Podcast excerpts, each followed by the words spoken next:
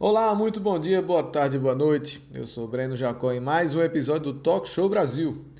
E hoje eu quero dar um recado especial. Durante todo esse mês de junho, vamos falar sobre um assunto que está sendo bastante debatido: o racismo. E para nos explicar um pouco mais sobre esse tema, trouxemos uma especialista no assunto, Tatiana Lear. E o foco de hoje será colorismo e privilégio branco. Se liga aí!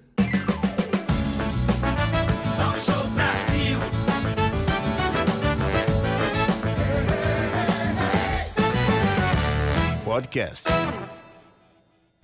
Tatiana é jornalista com 23 anos de carreira, com uma experiência em rádio, jornal e TV. Atualmente, trabalha com comunicação empresarial e é uma das pioneiras na sua empresa na criação do Comitê de Gênero e Raça e fez diversas formações na área, sendo uma das principais o curso Gênero e Raça promovido pela ONU Mulheres.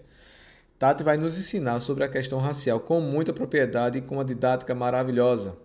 Muito bem-vindo, Tati. Obrigado por ter aceito o nosso convite aí, hein? Pois é, eu queria trazer primeiro dois temas para a gente conversar. O primeiro tema é colorismo. Colorismo nada mais é do que essa ideia de que o racismo está na cor da pele. Ou seja, quanto mais claro é a sua pele, né? Quanto mais eu sou parda, né? Mestiça, sou parda. Então, quanto mais clara é a cor da pele do pardo, mais ele acha que pode, ou acha ou é convencido pela sociedade que pode conviver com os privilégios brancos sem se perceber negro. Esse é um, um, colorismo, isso é uma forma da gente ver. E também é o olhar do outro, né? Ah, você não é preto, não. Você é, você é moreninha. Você não é preta, não. Você não é negra, não. Você é moreninha. Isso é colorismo, tá, gente? Então a gente tem que perceber que a negritude ela não está simplesmente na cor da pele.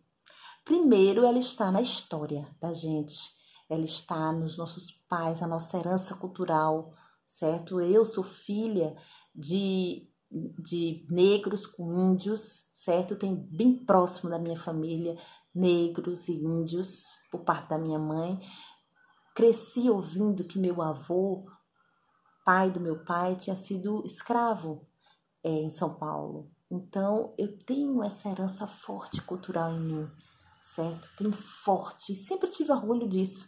E vim me entender, vim fazer minha, meu percurso, minha jornada de identidade negra pelo caminho da vida. Não foi quando, quando eu nasci, tá lá, talvez, eu parda. Mas eu não sabia nem o que era isso. Muita gente nem sabe o que é isso, mas no Brasil, pardos e pretos formam a população negra no Brasil. Então eu sou negra. E essa construção da identidade negra é muito importante nos pardos, porque os pardos não podem, não, não se passam por brancos. Eles não são iguais aos brancos. Nós não somos iguais aos brancos. Certo? Os privilégios brancos são muito maiores do que os privilégios dos pardos mesmo os de pele clara, certo? Nós sempre somos considerados mais feios, isso desde criança a gente escuta isso, gente, como é pesado, como a gente carrega uma, uma, uma mala de chumbo, sabe? Quanto mais preta a nossa cor da pele, mais essa mala é carregada. E mais, e mais cedo a gente tem que enfrentar questões graves, sérias, e que machucam profundamente a nossa alma, certo? Então eu eu enfrentei racismo, minha cor da pele está um pouco mais clara atualmente porque eu, no meu trabalho eu pego menos sol, mas no passado eu já fui bem mais escura. Mas independentemente disso, no meu trabalho atual eu já sofri é, o que eu chamo de racismo, alguns podem chamar de injúria racial, mas eu estou falando de sentimento.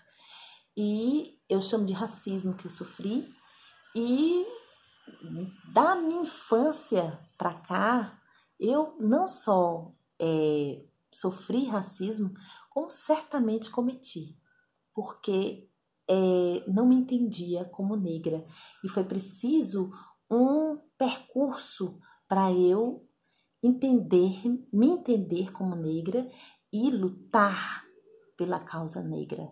Então, há mais de 20 anos desde que eu entrei na faculdade, que eu venho buscando esse tema, esse tema está trabalhado em mim, já fiz vários cursos sobre isso, e hoje em dia não só eu tenho orgulho da minha, da minha cor, da minha raça, como eu trabalho muito o diálogo sobre essas questões com todas as pessoas para esclarecê-las, porque a gente não pode ser é, neutro numa situação de guerra como a gente vive. A gente tem que escolher um lado. E o meu lado é antirracista. Eu sou antirracista, certo? Basicamente, nós precisamos de todos, que todos sejam antirracistas. Não basta ser, ah, eu não sou racista, não. Você tem que ser antirracista, tem que, tem que mais, você tem que se doar. Você precisa, a gente precisa de você. A gente precisa dos pardos se entenderem que são negros e buscar trabalhar a sua linguagem, trabalhar o que pensam sobre si mesmo, porque quando falam piadas racistas, quando falam coisas negativas racistas, isso machuca a si mesmo, sem perceber. Porque você, pardo, você pode até estar é, com privilégios brancos atualmente, mas você não é branco. Então, esse é o segundo tema que eu vim trazer. Privilégio branco. Privilégio branco é uma coisa que eu acredito que os brancos se doem muito quando falam sobre quando a gente fala sobre isso que os brancos têm privilégios, né? Poxa vida, é, isso é como se fosse uma acusação, né?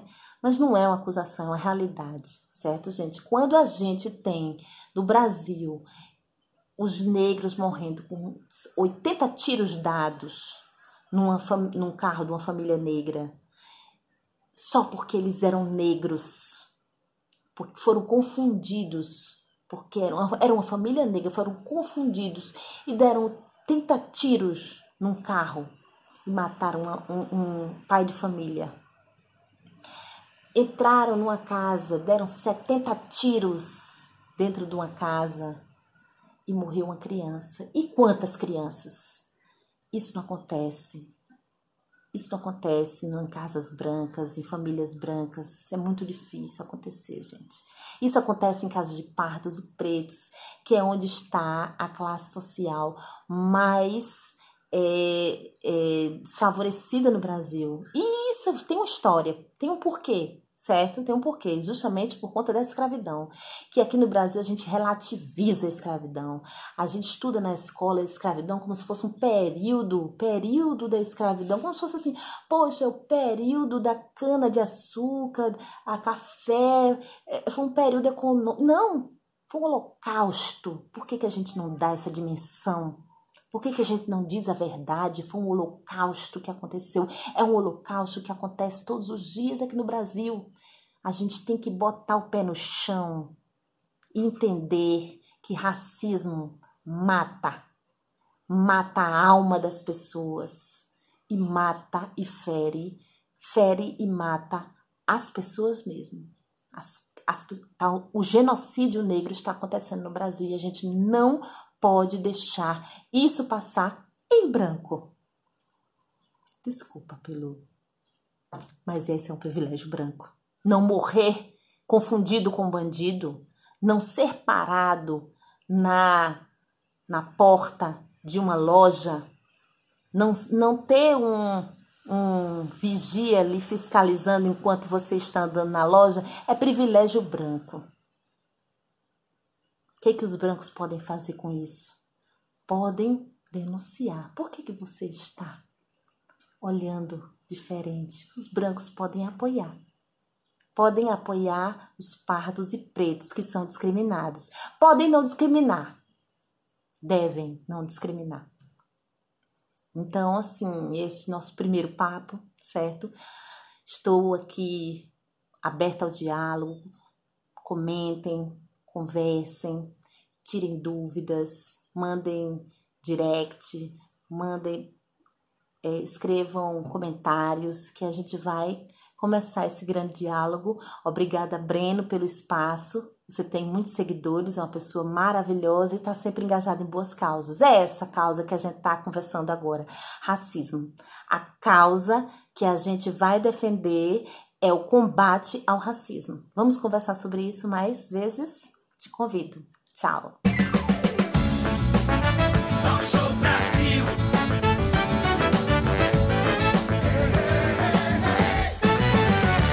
Podcast.